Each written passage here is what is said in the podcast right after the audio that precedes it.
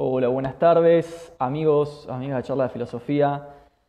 Bienvenidos a, a este vivo del día de la fecha, que bueno, vamos a tener el agrado enorme de compartirlo con una persona muy especial. Eh, así que bueno, muy contento, buenas tardes a todos.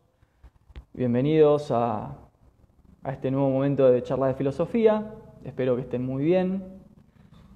Y bueno, vamos a la, idea ahora era poder comunicarnos con, con Felipe Piña, que, que, muy amablemente accedió a este encuentro. Así que mm, vamos a ver si lo podemos incorporar a la conversación.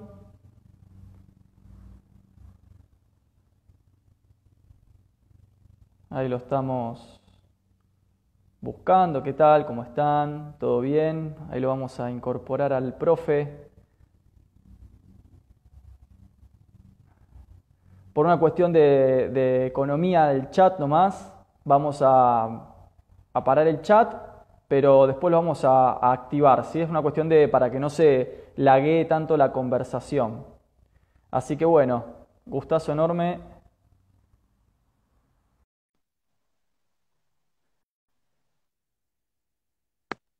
A ver si lo podemos tener a Felipe. ¿Qué tal? ¿Cómo Hola, Felipe. ¿Cómo te va? ¿Todo bien? ¿Cómo estás? Bien, muy bien. ¿Se escucha bien? Perfecto. Te escucho y te veo, lo cual es raro, porque acá en Bariloche la señal es medio, es medio rara. Acá también, ¿eh? No te crees. ¿Cómo estás, Felipe? ¿Todo bien? Bien, bien. La verdad que bastante bien dentro de las circunstancias. Sí. ¿Cómo la vas llevando? Bien, escribiendo, leyendo, este, atento, sin intoxicarme con los medios, que creo que es algo bastante saludable, ¿no? No, no estar todo el día mirando la tele porque es medio tóxico, ¿no? Todo lo que se ve. Total. Entonces, este, sí en estos días mirando un poco más este, CNN y algunos canales internacionales por lo de Estados Unidos, obviamente, ¿no? Totalmente. Bueno, ahora vamos a hablar un poco de eso. Para mí te quería decir, ante todo, que poder tener un, este espacio con vos eh, representa un montón, como alguien que, que quiere hacer divulgación y que, que, está en la filosofía, poder hablar con vos es una alegría enorme. Eh, así que vamos a tratar de, de sacarle el jugo a, Bueno. momento. Eh, también, bueno, agradecer, eh, quería hacer un agradecimiento al, al, Hotel Celina acá en Bariloche que nos facilitó el espacio este hermoso para poder charlar, eh, para poder tener este momento, pues ya te digo, si dependía del wifi de mi casa, Felipe, eh, no llegábamos a un vivo ni de dos minutos. Muy malo. Así, así, así, que bueno, eh, bueno, en primera instancia, ya que te tengo acá, quería preguntarte con respecto a la situación general, a la coyuntura general que se está viviendo en el mundo, tan multidimensional, ¿no? Con, con un montón de aristas. Eh, ¿cómo, eh, tengo como esta pregunta de ¿qué, qué, cambios de percepción ves ¿no? que podemos trazar quizás a partir de la historia y que hacen que, que, ahora estemos percibiendo las cosas como las percibimos, el conflicto en general, ¿no? Con respecto a otros momentos históricos, porque ahí a veces creo que la filosofía es como que no llega, ¿no? No llega a hacer esa comparación histórica. ¿Cómo lo ves, Felipe? Bueno, el tema es que estamos en, en desarrollo de esta pandemia, ¿no? Entonces, eh, sacar conclusiones es un poco apurado, pero evidentemente están pasando cosas muy extrañas, muy, muy evidentes, muy claras, muy, muy a la vista, que hay que querer verlas, por supuesto, pero si tenés ganas las ves, o sea, el regreso de la fauna salvaje, el aclaramiento de los ríos, este, el mejoramiento de la naturaleza, son cosas evidentes, eh, que, na que nadie se salva solo, el rol de los estados, que es evidentemente necesario, fundamental y, e imprescindible, son cosas que están muy puestas a la vista, que quizá no te la dejan ver tan claramente, pero con un poco de voluntad creo que están ahí, ¿no? Después, de, debería, eso debería indicar que deberíamos salir mejores de esto, ¿no? No hay ninguna garantía, por supuesto, este, pero dale a, a, los que somos optimistas, nos dan ganas de creer que puede llegar a, a salir un poco mejor la, la, humanidad de esto, ¿no? Va a ser muy duro, evidentemente, está siendo muy duro, no es que va a ser, está siendo muy duro, pero me parece que también está dando lugar a reflexiones en torno a, cosas que venían siendo dadas, como bueno, es, es, fatal, es así, no se puede hacer otra cosa, ¿no? Y no son tan así, evidentemente, ¿no? Eh, evidentemente un replanteo de una nueva hegemonía, me parece que la hegemonía norteamericana parece muy disputada hoy en día por, por China, este, y aparte por cuestiones prácticas, ¿no? Porque China está saliendo de su de su este, coronavirus, mientras que Estados Unidos la está transitando, no llegando al pico todavía, ¿no? Eh, además, bueno, la situación interna de Estados Unidos es realmente muy explosiva, no solo por lo que acaba de pasar, sino por el, por el tema del desempleo. Así que me parece que vamos a tener un nuevo, un nuevo escenario hegemónico, no quiero decir que sea mejor, digo que hay que ver cómo será, pero me parece que no va a ser igual el mundo después de esto, ¿no? Me parece que, que no. Hay muchos fenómenos también, ¿no? Que uno, no sé si, hay, si uno se da el tiempo de analizarlo, porque es tanto lo que va pasando, ¿no? Pensar en el teletrabajo, ¿no? Este, la gente se volverá después a, a producir un trabajo normal, volveremos a trabajar normalmente, digamos, después de, de esto. Eh, el tema de las clases eh, online, ¿no? Que, que este, hay un acostumbramiento también a esto y una, bueno, no sé, montones de cosas que están pasando que, que está bueno para ir pensando, ¿no? Que, que a, mí por lo menos me desbordan y todavía no tengo una conclusión, pero, viste, van, van apareciendo elementos de análisis altamente interesantes, ¿no? Lo que nos pasó con el tiempo, ¿no? El tema del tiempo. Claro. Eh, cómo, cómo estamos en una irrealidad de tiempo, hoy que es lunes, que es martes, qué día es hoy, ¿no? Total. Ahora es. Y primero, creo que nos pasó un poco a todos, primero una especie de ataque de hiperactividad, tengo que hacer, tengo que, no sé, después nos dimos cuenta que esto era para largo, entonces empezamos a bajar un poquito los estados de ánimo, ¿no? Muy de antes, muy, muy de, qué sé yo, no, sabes cómo. Pero también está bueno darse los permisos, ¿no? De decir, bueno, hoy, hoy estoy si puedo y si no, no, puedo, qué sé yo, ¿no? Es un poco así. Este, Antes vos dijiste que, perdón. no, no, perdón, no, vos y yo tenemos la suerte de tener como una conducta de, de, estar en casa, de estar eh, leyendo, estar escribiendo. Eso ayuda.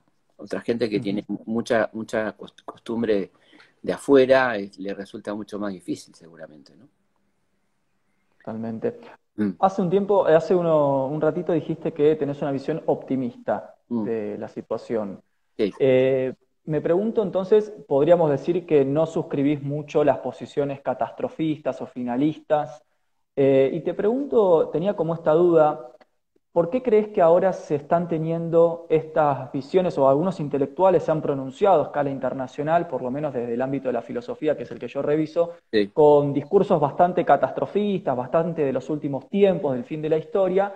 Eh, y yo, capaz acá voy a decir una cosa totalmente desde mi ignorancia histórica, eh, pero yo siento que hubieron épocas mucho peores, donde pasaron cosas realmente, eh, incluso en números, en términos cuantitativos, mucho peores, y como que no había una, visión catastrofista. ¿Por qué pensás que ahora se da esta transformación en la percepción del fenómeno?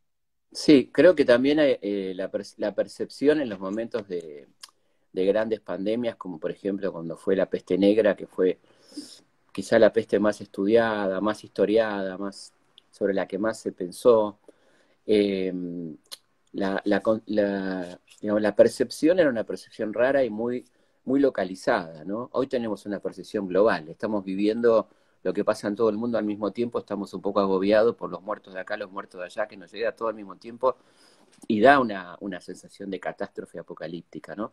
Eso no le podía pasar a una persona en ese, en ese nivel, ¿no? A una persona de la Edad Media que sí veía que era una situación tremenda, pero quizá no sé si tenía una percepción general más global, ¿no? De lo que era el resto del mundo. Eh, y en ese contexto lo que pasó fue que la gente salió tremendamente esperanzada después de la peste.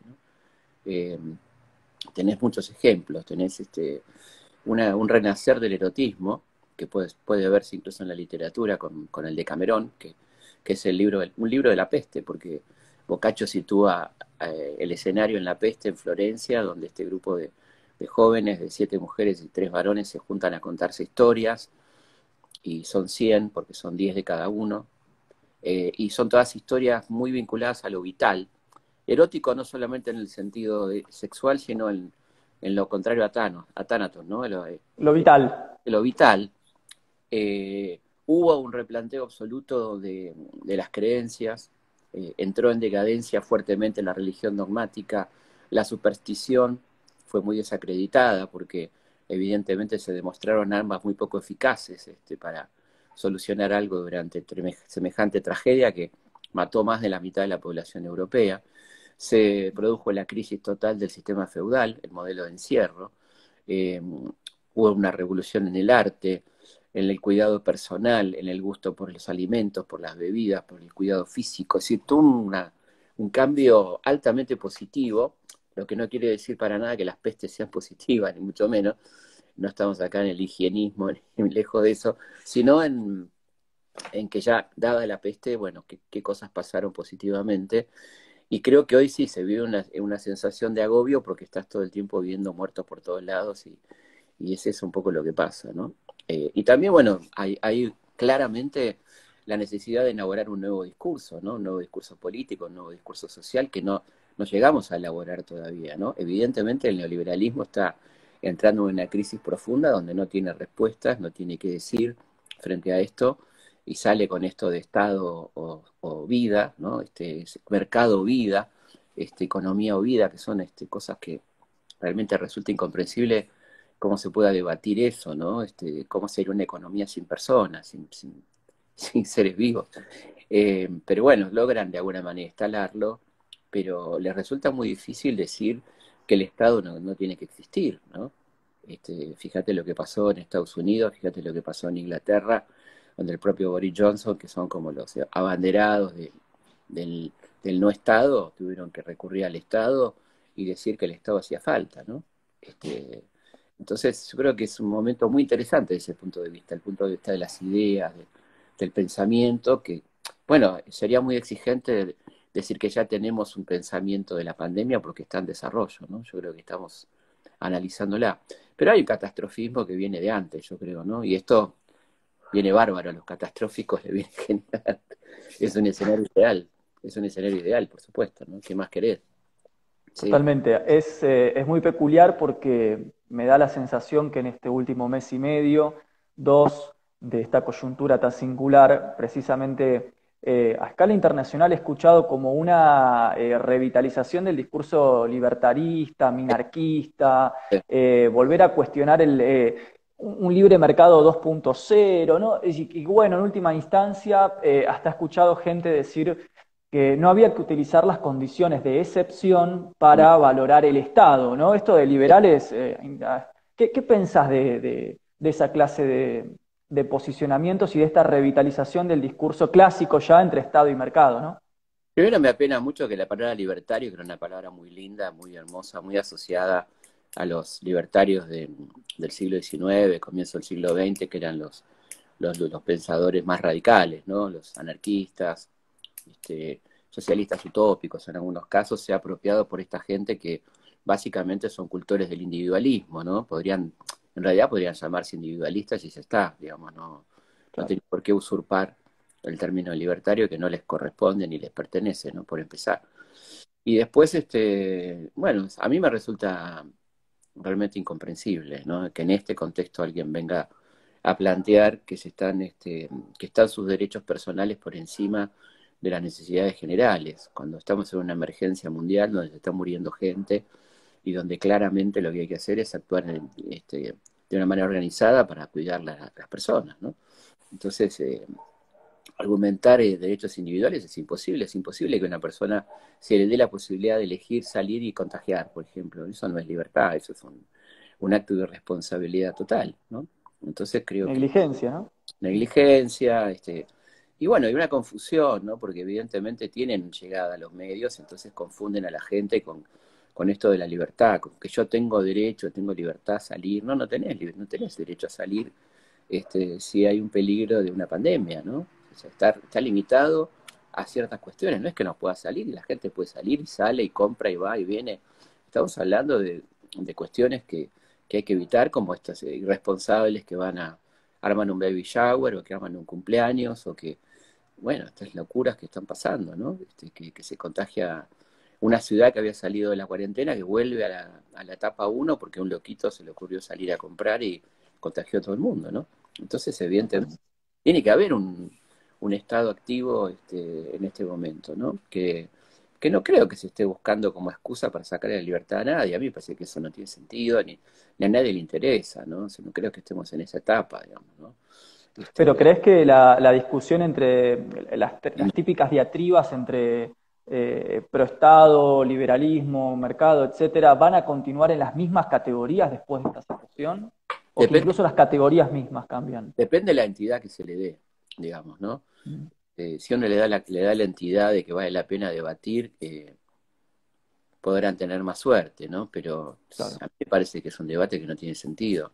La verdad que tenemos que debatir muchas cosas muy importantes, ¿no? Cómo salimos, que, cómo salvamos al mundo del hambre que va a venir, de la miseria, de la desocupación, este, qué rol van a tener los estados frente a esto, qué rol va a tener el mercado responsablemente, qué pasa con las deudas de los países en este contexto, más que hablar de estas cosas que son cosas que le interesan a una minoría de la minoría realmente. Entonces, Totalmente. a discusiones que, que no tienen sentido, como la, la, infectadura, ¿entendés? Todo este tipo de cosas que, que yo creo que en la medida que se les da cabida y se discute, se los eleva a un lugar que es lo que ellos quieren, ¿no?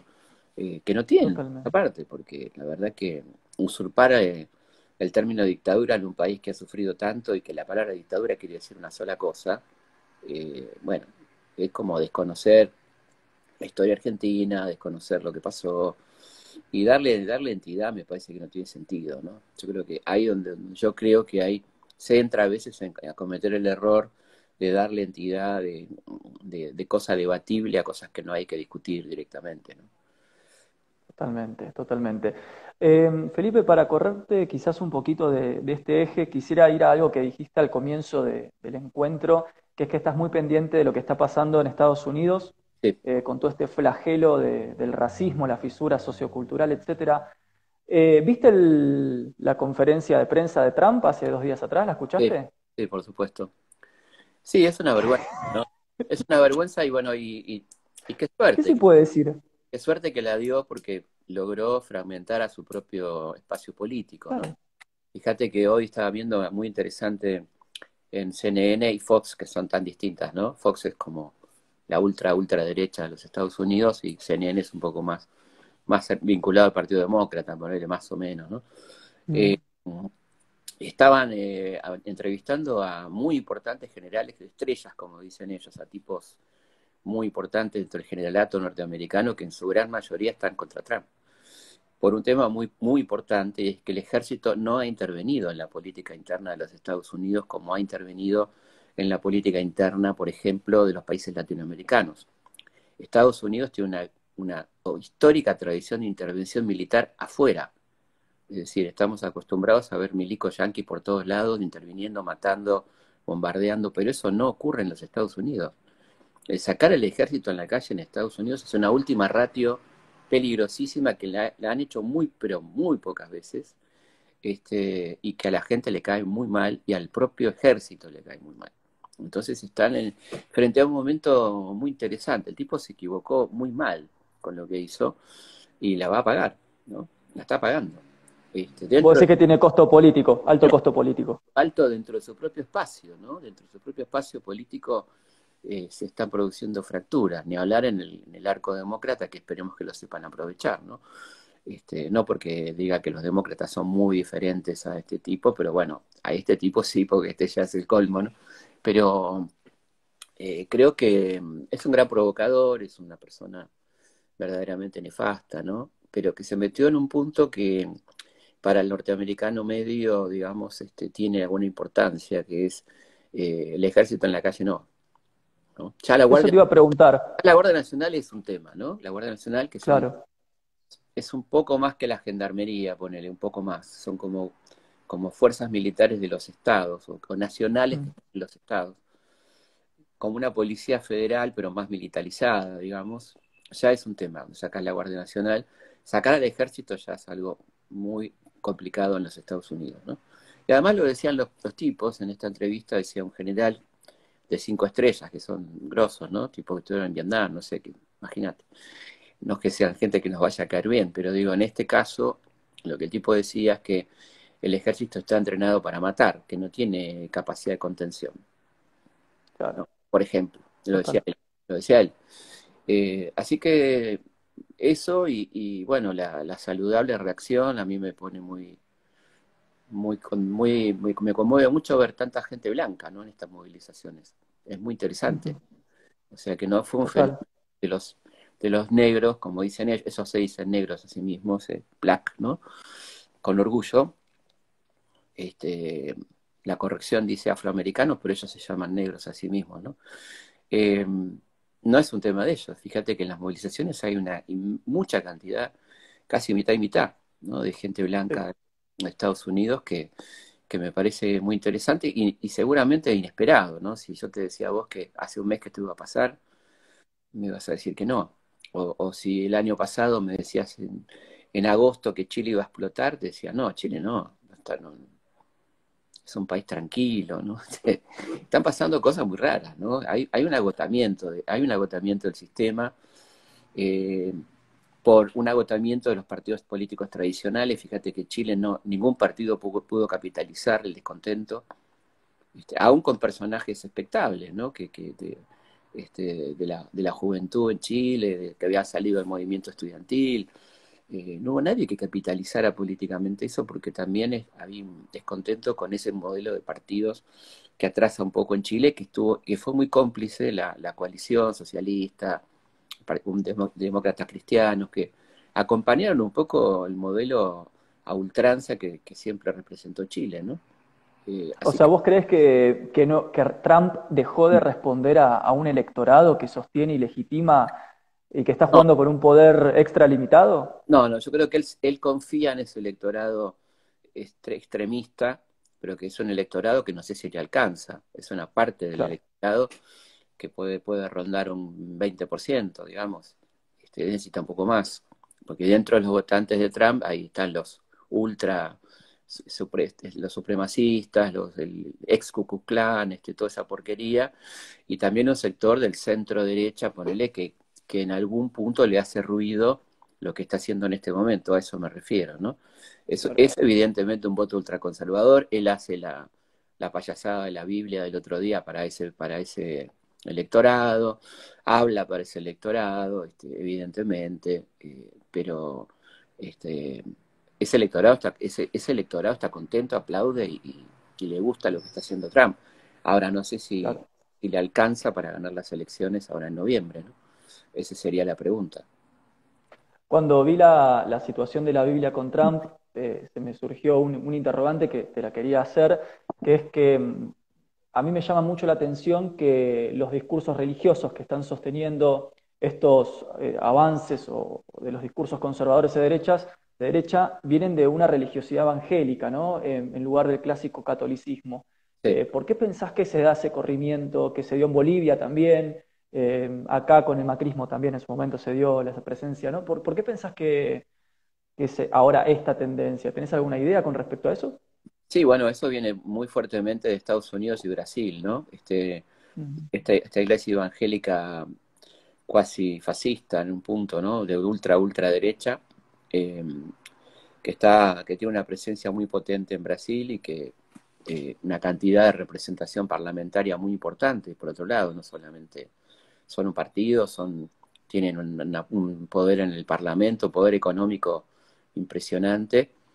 Y, evidentemente no es una, es una nueva religiosidad que tuvo que ver con la crisis de la Iglesia Católica en los 80 y en los 90, con, con papados este, muy poco atractivos, como el de Ratzinger, por ejemplo, ultraconservadores que no iban acorde al mundo, y creo que no, no es casual que la iglesia se haya decidido por Francisco, ¿no? entendiendo que era casi una última carta, le eligieron latinoamericano con algunas ideas, algunas ideas progresistas, ¿no? Este, y, bueno, creo que entonces eh, estas iglesias se radicalizaron para, para el otro lado, ¿no? Para el lado más conservador todavía, eh, con, una, con un origen, digamos, de, de, huida de la gente del catolicismo tradicional que fue captada y una vez que estaban ahí empezó un movimiento en la cúpula muy fuerte hacia la derecha eh, y hoy son muy importantes, muy potentes y fundamentales. En, bueno, el golpe de Bolivia fueron centrales, ¿no? Y, el uso de la Biblia como, como un elemento, en el caso de Bolivia, con un significado muy potente que es eh, la Biblia en contra de los pueblos originarios, ¿no? Es casi la, vuelta del conquistador, de alguna manera, ¿no? Este, dicho así, era el fin de la huipala, de la bandera, la bandera indígena de Tupac Amaru, eh, un racismo exacerbado, expresado claramente, ¿no? Eh, en Brasil lo mismo, ¿no? Bolsonaro no oculta su racismo, su homofobia, este, todo lo, lo, dice con, con, total desparpajo y todavía no ha llegado este, a su más bajo nivel de popularidad, ¿no? Increíblemente con todo lo que está haciendo, ¿no? Una cosa realmente impresionante lo de Bolsonaro. Interesante. Es muy impresionante porque el tipo radicaliza cada vez más creciendo que de esa manera crece, ¿no? Y evidentemente en un grupo de su electorado y de su grupo de pertenencia crece, claramente. Pero sé que realmente en Brasil hay también un caldo de cultivo muy potente, ¿no? Que este, es un país con otras tradiciones políticas, menos eh, afecto a la, a la, rebelión general o ese tipo de cosas, ¿no? Eh, fíjate que cuando fue lo de Lula no hubo grandes reacciones, ¿no? Este, fue todo, más un proceso lento, pero también es una bomba de tiempo, ¿no? Y más con lo que está pasando ahora, uno no sabe cómo va a terminar el proceso en Brasil con un provocador profesional que todos los días prende un poquito más, echa un poco más de leña al fuego, ¿no? Totalmente. Mm. Te quiero preguntar por tu, por tu, antes de preguntarte por tu último laburo, vi que estás trabajando un montón, te quiero hacer una última cortita que me desvela un poco. Mm. Quería preguntarte si vos pensás que las categorías eh, tradicionales de derecha, de derecha y de izquierda eh, siguen siendo categorías vigentes para, para analizar los movimientos histórico-políticos o que van a resistir la coyuntura de la pandemia o en algún momento hay que empezar a, erradicarlas como categorías y quizás pensar en nuevas coordenadas de análisis?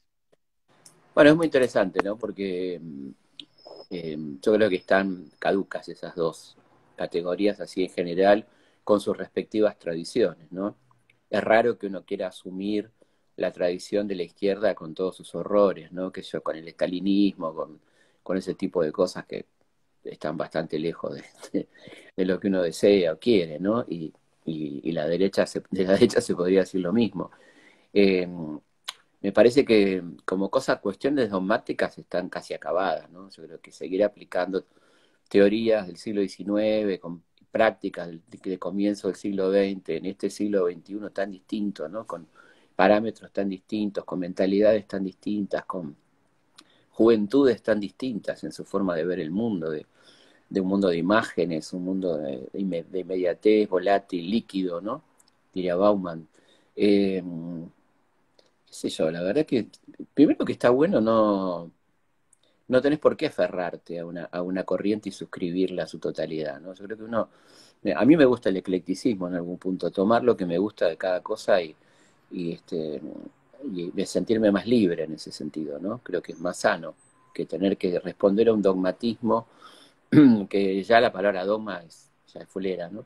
Y, poco práctica, por otra parte, en este contexto. Entonces yo creo que, me parece que uno podría, me parece que podríamos volver al pasado con, con dos eh, categorías que son más abarcadoras y más claras, que son eh, conservadurismo y progresismo, ¿no? Me parece que son como más reales para este tiempo, más claras, nadie le queda duda de que estamos hablando, ¿no?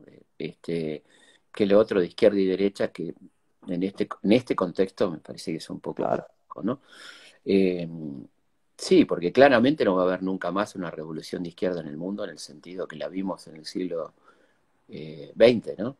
Yo no creo que se vuelva a repetir eso de las guerrillas y todo eso que era otro contexto, otro mundo, este, mundo bipolar, eh, la toma del poder en ese, en ese sentido, ¿no? Son, son cosas que evidentemente son parte del pasado probablemente, ¿no?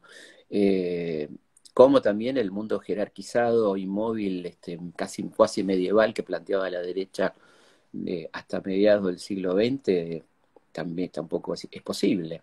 Así que esos, esas concepciones estáticas eh, están en decadencia, claramente. ¿no? A mí me entusiasma mucho pensar en qué es lo que va a venir, ¿no? qué, qué, van a ir elaborando las nuevas generaciones también, porque también me parece una falta de respeto esto de, de, que nosotros pensemos por los jóvenes, ¿no? Que, que, ya estamos decidiendo qué mundo van a tener y con qué quién carajo somos nosotros para, para decir eso. Me parece mucho más sano escucharlos, ¿viste? A mí me pasa mucho cuando vos viste, porque estuviste en la charla que, damos con Darío, que viene tanta gente joven, ¿no? A mí me encanta, me vienen a preguntar después, pero a mí me encanta escucharlos a ellos, ¿no? ¿Qué están pensando? ¿Qué ¿En qué andan? ¿Qué leen? ¿Qué, ¿Cómo ven el mundo? ¿no? Porque en definitiva son a los que les toca es a ellos ahora, ¿no? A ustedes, vos sos un pibe joven. eh, ¿qué van a hacer con el mundo? Entonces me parece que, esto de que, seguimos creyéndonos en condiciones de dejarles un mundo a los niños y a los jóvenes del siglo XXI, no, no tenemos ningún derecho, ¿no? Tenemos que pensarlo entre todos, podemos aportar nuestra experiencia, pero es hora de que las nuevas generaciones tomen el, mando y, la posibilidad de replantear una nueva política, una nueva sociedad, ¿no? Que, y no seguir atado a esquemas que evidentemente son del pasado, que, no tienen nada que ver con el siglo XXI, con la segunda década ya del siglo XXI. Eh, a mí me entusiasma mucho eso, ¿no? Trato de, ver qué, qué, está pasando, hay, hay como, como cosas muy sorprendentes que pasan, ¿no? Que yo el otro día mi hija de 10 años este, usa TikTok y estaba TikTok de luto por el tema de, de, Floyd, ¿no? La cosa, ¿viste? Y ella me cuenta que, muchos de sus compañeritos te pusieron cosas relativas en 10 años, ¿no? Eh, y no es un bicho raro, mi hija, es una chica, digamos, no puede ser mi hija, digo, este, hay, hay como un universo de, de otra cabeza que si me decís que se vincula a alguna tradición anterior, creo que no creo que ellos van, van viendo el mundo de las cosas que les gustan, las que no les gustan, y van haciendo una selección bastante acertada, ¿no? Tienen en claro el tema del feminismo, tienen en claro el tema del género, te diría casi, casi les viene dado. Yo voy mucho a las escuelas primarias a hablar con los chicos de todos los niveles sociales, etcétera, y te das cuenta que es un tema que para ellos no es un tema. No es una dificultad. No es un tema, no es un tema, o sea, no es eh, qué sé yo, a mí me, emociona eso, ¿no? De ver con qué naturalidad toman la cuestión de género, me parece maravilloso, ¿no? Eh, ciertas cuestiones igualitarias que tienen incorporadas también, que, que tampoco responden a, una tradición, esta cosa de inmediatamente asociarlo a que, bueno, no, yo creo que, que es más, se va dando un clima de época que me parece sumamente interesante, que me costaría mucho definir, ¿no? Eh, y eso me gusta, no poder definirlo me gusta, me gusta porque esta cuestión tan esquemática de que las cosas son así y, no poder este, dejar un cabo suelto, ¿no? Que es una tradición muy estructuralista, bueno, que vos sabés más que yo del tema. Eh, y creo que hay, que hay que romper un poco con eso, ¿viste? Son tradiciones muy viejas. El estructuralismo, que yo, ¿viste? Anterior a los 50, tuvo su gloria en los 50, ¿no? Este, no sé si seguimos con esa, con esa manera de pensar, ¿no? si, si nos sirve para este momento. ¿no?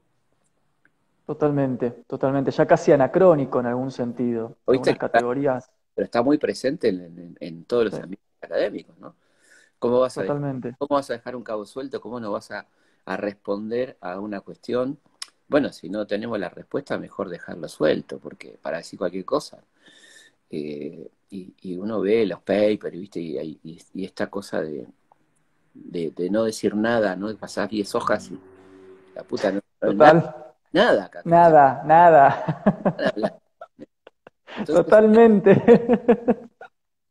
me, alegra, me alegra no ser el único que lo siente, Felipe, mirá, porque no quería decir nada. No, es así, es así, hay que terminar un poco con eso, ¿no? O porque además este, esa misma gente es la que critica los que divulgamos, ¿no? Se enoja mucho con los que divulgamos. Bueno, nosotros tratamos de que eso no le pase a la gente, que no tenga que leer 10 páginas para no entender nada, porque no dijeron nada, no porque no se pueda entender. Y esta cuestión de hablar en difícil, que parece que da prestigio, ¿viste?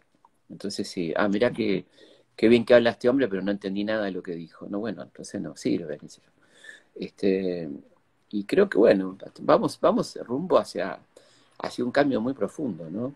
En, todas estas estructuras que, que, a mí me da esperanza, me da mucha esperanza. Soy, soy optimista, no, no iluso ni, ingenuo, pero creo que hay cosas muy positivas que están pasando, ¿no? Todo la agenda feminista es algo muy positivo que está pasando. Y Argentina en ese sentido es uno de los países más importantes del mundo, ¿no? Yo viajo mucho y te digo que en muy pocos países, no, no estoy hablando de, desde ya los que me conocen para nada de una manera chauvinista, sino valorando lo que tenemos, ¿no? Eh, en pocos países del mundo se le da tanta importancia y tiene tanta presencia el movimiento feminista como tiene acá, que además tiene una gran ventaja en el mundo y acá, que va marcando agenda, ¿no? Yo creo que la agenda progresista pasa bastante por ahí. Este, ¿Por qué le molesta tanto al patriarcado, ¿no? O sea, ¿qué, qué se está poniendo en juego ahí, ¿no? Yo está, está pegando en una base de, de, un, de un esquema de poder mundial muy, muy poderoso, ¿no? De donde salen todas las lecturas prácticamente, ¿no? Este, Totalmente. Estaba muy enquistado. Absolutamente. Cómo se trata a los niños, la, la ausencia, digamos, una charla para UNICEF, ¿no? La, la, la, ausencia del niño en la historia es impresionante, ¿no? La ausencia del niño en los medios, si no es para una desgracia, una cosa tremenda, ¿no? El niño no, no, no es un sujeto de derecho, ¿no? Este, se sigue diciendo todavía, y a mí me enoja bastante, es un argumento infantil, eso hasta un niño lo puede entender, ¿no? Bueno, hace mucho que no hablan con niños, evidentemente, pues los niños lo darían vuelta como una media, ¿no? Este, yo que hablo mucho con chicos, es, es este, maravilloso. Eh, un niño no solo que lo puede entender, sino que te lo puede explicar. Habla con los habla con los pibes que te va a hacer bien, ¿no? Y, seguimos con esas cosas, es infantil, un niño de cuarto grado lo puede entender, este, bueno, eh, esa lejanía, ¿no? De, que también tiene que ver con lo patriarcal, con el niño es propiedad de los padres, el niño no tiene entidad. Claro. Ya es por eso que al niño no se le puede enseñar historia, más, más que decirle que Belgrano creó la bandera, ¿no? Ahí también hay una construcción patriarcal. Y es una historia que en definitiva es la historia que se nos enseña a todos. Claro, totalmente, totalmente. Esa, idea de que solamente vamos a, ver historia en nuestra infancia, en la primaria y un poquito en la secundaria, hace que esta gente te arme una historia pensada en ese, supuesto niño que no entiende, ¿no? De reduccionismo, sin conflictos y demás, que ya atrasa, por supuesto, siglos, ¿no? Desde ya. Dijiste Belgrano, Felipe, te quería hacer la última, si no te, no te quito más eh, tiempo, sé que estás laburando a pleno. Eh, quería preguntarte en qué estás laburando últimamente, escribiendo, produciendo, eh, si nos querés poner al tanto. Cómo no, la verdad que sí estoy aprovechando bastante el tiempo este. bueno, se reimprimió el libro de Belgrano que había salido en 2016 y estaba agotado. Nos pareció importante que esté este año belgraniano. Ayer fue el aniversario, 250 del nacimiento y ahora el 20 y el 200 de, de su muerte. La verdad que un personaje extraordinario, ¿no? Una persona, un hombre del pensamiento, justamente, alguien que, que, pensó mucho el país, que pensó la economía, que pensó la educación, las cuestiones de género, las cuestiones ambientales, ¿no? La verdad que te, lo lees a él es, muy impresionante porque sus escritos son de 1794 a 1810, la época del consulado, donde habla pioneramente de muchísimas cosas. Y bueno, es un hombre que la verdad que hay que tenerlo muy presente. Y está bueno esto del año, no hay que apurarse porque no es junio, es todo el año de Belgrano, así que tenemos todo el año para recordarlo, este, leerlo. Yo creo que el mejor homenaje es leerlo. Está muchísimo material gratuito en internet, así que lo pueden ver. Eh, y después, bueno, estoy terminando una biografía de Gardel, que lo vengo trabajando hace dos años una biografía muy, desde el contexto también, la vida, la época que le tocó vivir, y rescatando esta figura que me parece una figura realmente muy linda, muy linda persona, muy interesante, un tipo muy solidario, un, gran innovador dentro del arte, y que le da lugar a, la poesía en el tango, ¿no? El, creador del cantor de tango, podemos decir, porque el primer tango canción, que es Mi Noche Triste, lo estrena y y a partir de ahí cambia la historia del tango, ¿no? El, tango ya empieza a contar historias. Eh, antes era una, había tango, canciones, pero con letras muy inapropiadas, decía la moral de la época, y, no contaban historias, sino que eran más bien descriptivas o tal, pero acá empieza la narrativa en el tango, que va a tener muchas derivaciones, ¿no? Los tangos sociales, este, que contaban situaciones del movimiento obrero, de las huelgas, de, la miseria, bueno, situaciones amorosas, descriptivas, bueno, bueno, una, la verdad que es una poesía tan rica la del tango, ¿no? Que Gardel tenía además la capacidad de elección de un repertorio interesantísimo, ¿no? Es un repertorio fantástico, ¿no? Y después ya como, como músico y como compositor increíble, ¿no? La, última etapa con Lepera, esas melodías maravillosas, esas letras como Volver, Soledad, Mi Buenos Aires querido, bueno, todas esas cosas que, que también estaban en las películas y que él veía como futuro porque era un tipo con una gran visión ¿no? de, lo que era su carrera. Eh, fue muy innovador, fue el primero en grabar en, en, puente con el mismo, o sea, en dúo con el propio Gardel, en disco. Fue el primero en grabar, eh, en hacer un duplex con sus guitarristas en Buenos Aires y él en Estados Unidos. Eh, cosas, bueno, los primeros videoclips, ¿no? Que grabó en el año 30, que son un antecedente del videoclip moderno, 1930. Así que bueno, me tiene muy entusiasmado esta biografía que supongo que saldrá en noviembre, si todo va bien. Y después, bueno, estoy empezando un curso en el CONEX, que también los quería invitar, un curso online, que arranca ahora el jueves 11. Eh, son ocho clases de historia del siglo XIX y siglo XX. Y se pueden inscribir en ccconex.org. Ahí está toda la información. Y, y, bueno, si no lo ven en mi página también. Así que bastante activo, eh, con días que no tengo que hacer nada y días que tengo hiperactividad. Pero, Las fases. Sí, y trato de, trato de respetarlo, ¿no? Trato de respetarlo porque me parece, me parece importante eso de, también, ¿no? Y, también ¿Cómo te ves con la tele, Felipe? ¿Televisión? ¿Te ves? Estamos viendo, sí, había, lamentablemente estábamos por empezar en Canal 7 un muy lindo proyecto que se llama Archivo General de la Emoción, que es una, una página que yo tengo en internet y en Instagram, que son por el lado de la memorabilia, digamos, recordar aquellas cosas, viste, cotidianas tan lindas que eran los juguetes, las cosas que comíamos, las cosas que leíamos, las historietas, etcétera. Y el programa iría un poco a, tomar eso desde un punto central de un hecho político histórico relevante de algún momento y qué pasaba en torno a eso, ¿no? Supongamos, este, eh, no sé, la muerte de Perón y tomar el 74 y qué pasaba en el arte, en, en, el pensamiento, en el cine, a nivel mundial, etcétera, y acá eh, así que estaba lindísimo el proyecto, estábamos por empezar y vino todo esto, así que seguramente saldrá en algún momento. Estamos pensando si lo podemos hacer desde acá, bueno, estamos ahí charlando con el canal. Y también había un proyecto de encuentro muy lindo de hacer algo junto con Darío, que también, eh, bueno, está, está ahí en, la gatera, esperando que, vuelva todo a la, a la nueva normalidad, como se dice ahora. A la nueva normalidad, totalmente. Normalidad. Pero bueno, con ganas de, hacer cosas y sigo en la radio, por suerte que lo hago desde casa. Estoy todos los lunes a las 23 en Radio Nacional.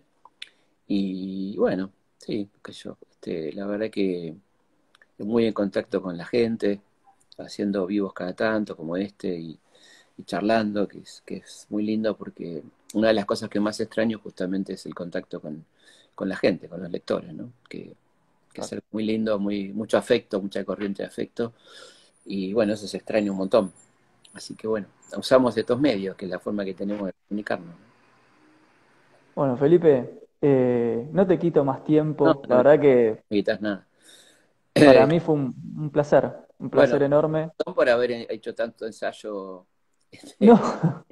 pero es un poco lo que siento, ¿no? No, siento que sea un poco de, de precisiones, ¿no? Me parece que que me parece que está bueno que nos ayudemos a pensar. Es un momento para ayudarnos a pensar, no más que, que bajar línea y decir la tengo reclara, yo sé lo que va a pasar, la verdad que no. Y me parece que quien lo dice hay que dudar un poquito, ¿no? ¿Quién puede estar? ¿Te consideras un romántico? Porque te escucho hablar y escucho como romanticismo político, romanticismo. Mm. En un punto sí, ¿no? En un punto me gusta, me gusta el romanticismo. El romanticismo fue muy importante, ¿no? yo soy muy beethoveniano, así que este, tengo ahí muy unido a los Beatles con Beethoven, ¿no? Que son como el papá y los hijos, me parece, ¿no? Dos revolucionarios de la música. Y que fíjate, los Beatles le dedicaron una canción, ¿no? No casualmente eran algunos de ellos con formación clásica y beethovenianos, porque si, si vos escuchás a Beethoven vas a ver que el tipo la rompía, ¿no? O sea, que, que hizo un desquicio, desquicio maravilloso con la música, ¿no? Que tenía que ver con el romanticismo, esa esta ruptura, esa búsqueda de lo, de lo natural, de lo primigenio, ¿no? En ese sentido... Ir en contra de la razón, ¿no? Del dogmatismo racionalista.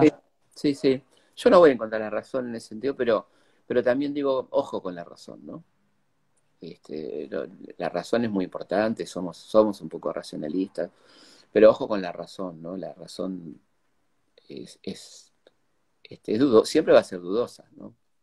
La razón y como los sentimientos también lo son, por supuesto, pero, pero no está mal. Una, a mí me gusta mucho la, la clásica definición de, del querido Eduardo Galeano, ¿no? Sentipensante, ¿no? Sentipensante. Sentipensante es, es muy linda porque une las dos cosas, ¿no? Si, si nos somos solo razón y nos volvemos unos tipos muy fríos, muy, muy calculadores, ¿no? Y si somos solo sentimiento también es un, es un peligro. Este, así que está bueno sentipensante, ¿no? Es una, una linda mezcla, como decía el maestro, a quien tuve el gusto de tratar, tipo, que era sentipensante, ¿no? Hablaba mucho de... Sí, lo, lo, ¿Sentís que estás... Ah, perdón, perdón, ¿cómo? ¿Sentís que estás llegando a una instancia en tu vida donde quizás eh, con esta, te prometo que te libero, ah, bueno, que estás, eh, eh, digo, que sentiste en otras épocas de tu vida polaridades, radicalidades, ideas más, más duras y que ahora sentís que quizás estás liberando esas cuestiones y, yendo más a lo primordial, a lo, al equilibrio, al punto medio? Sí, puede ser, sí, sí, puede ser. evidentemente, ¿no? Me tocó vivir los años 70 era joven en ese momento y era lógico que la vida esté dividida en, antinomias y todo muy antagónico y era clima de época. Eh, hoy creo que, que sin, sin dejar de pensar muchas de las cosas que pensaba en ese momento, el mundo es otro. Entonces también eh, evidentemente hay que tomar otras herramientas de pensamiento y escuchar, que, que, es una cosa muy importante, lo que tienen para decir las nuevas generaciones, ¿no? Que eso es lo que digo. Eh, eh, hay una actitud muy soberbia cuando vos escuchás a los intelectuales como que los tipos siguen con la voluntad de decidir, ¿no? Lo que va a venir. Y la verdad que algunos ya, están retirados, ¿no? Tendría que estar retirados. Totalmente. Y, estar más atento, claro, digo, estar más atento, viste, flaco, parar de decidir por lo demás. Eh, de prescribir, ¿no? Prescribir. Claro. Prescriben. Ir, prescribir, de este, condenar, eh, subestimar, que es una herramienta muy clásica del intelectual argentino medio, ¿no? La subestimación. Eh, yo creo que todas esas cosas son muy negativas, no sirven para nada. Eh, hay que, me parece que es muy importante y una cosa que sí puedo decir que, fui adquiriendo en estos años, bastantes años, la capacidad de escucha, ¿no? Que, que no te la enseñan mucho en la facultad, ¿viste? Más bien es habla, habla más que escuchar, ¿no? Este, imponete, imponete, parece que si escuchás mucho, este, no, no sos un gran académico, ¿no? Y yo creo que la, la escucha es fundamental. ¿Qué le pasa al otro? ¿Qué está diciendo la gente? ¿Entendés? Em, yo creo que una práctica académica que debería hacerse es ir a hacer las compras, por ejemplo. Fundamental. fundamental. Totalmente. Tipo que no sabe cuánto vale un kilo de pan, ¿viste? Está, sí, sí, sí, está complicado. Este, sí, totalmente. Eh, Hay un desapego, eh, yo ahora estoy justo en una transición así hacia el famoso posgrado, que también me implica muchas mm. crisis y todo esto que vos estás mencionando lo comparto y por eso estoy en crisis. Eh, yo siento, como, o siempre tuve la sensación de que el mundo va por acá y la academia formal va, pero por Saturno, ¿no? Y como que no hay punto de unión. Y esto los papers y la, y la lógica de la competitividad y la abstracción y puro concepto, pero poco, poca calle, eso es constante. Eso es un peligro para mí. Me parece extraordinaria la gente que tiene capacidad de abstracción y, los leo y, los admiro en, algunos casos y todo, pero me parece que no pueden perder contacto con la realidad, ¿no? Con lo, que pasa cotidiano, que le pasa a, mi vecino, qué sé yo, qué le pasa a la gente normal, ¿no? Eh, eso es, eso debería ser una práctica, me parece. Eh, vaya entre las tareas para el hogar, vaya, vaya a la carnicería vaya a la carnicería por semana, qué sé yo, ¿no? O sea, creo que eh, sí, es, una manera de, equilibrar, porque si no llega un punto que te entras en una, en una vorágine de, de, autoelaboración, ¿no? De, entre 10 que se responden y se discuten eh, y el mundo va por otro lado y el mundo sigue andando, ¿no? Como dice el tango, ¿no? Vos podés seguir elucubrando y seguís, podés, podés seguir, este, no sé, discutiendo a Sartre si querés, pero el mundo sigue andando, ¿no? Mientras tanto. Y, la verdad que, eh, no sé, hay, hay, muchas otras maneras de ver el mundo, hay, hay nuevas, nuevas teorías, hay nuevas maneras de, de la introspección, de darle importancia a qué te pasa, ¿no? Al cuerpo, no sé, muchas cosas que, que se dejaron de lado por mucho tiempo en la discusión, ¿no? Eh, en estas grandes teorías que, que en definitiva se ocupaba un poco del individuo también, ¿no? De qué le pasa a que son teorías. Son teorías. es en teoría, y que la, la praxis queda muy lejos, ¿no? Este, qué sé yo, es como, me acuerdo la, la, entrevista que tuvo el Che Guevara con Frondizi, ¿no? Que, que esa entrevista que le costó tan cara a Frondizi, después que casi lo, lo, derrocan por esa entrevista que el Che llegó clandestino y, y ¿Cuándo fue? No la tengo esa. ¿Cuándo fue? En el año, en el año 61. Eh, ah, cuando, cuando, vino a la conferencia de Punta del Este, es un episodio muy interesante porque a Frondizi le pide Kennedy que lo reciba el Che, porque entendía que el Che era más posible de, conseguir un diálogo ¿no? Este, con el Che que con Fidel, pensaba Kennedy.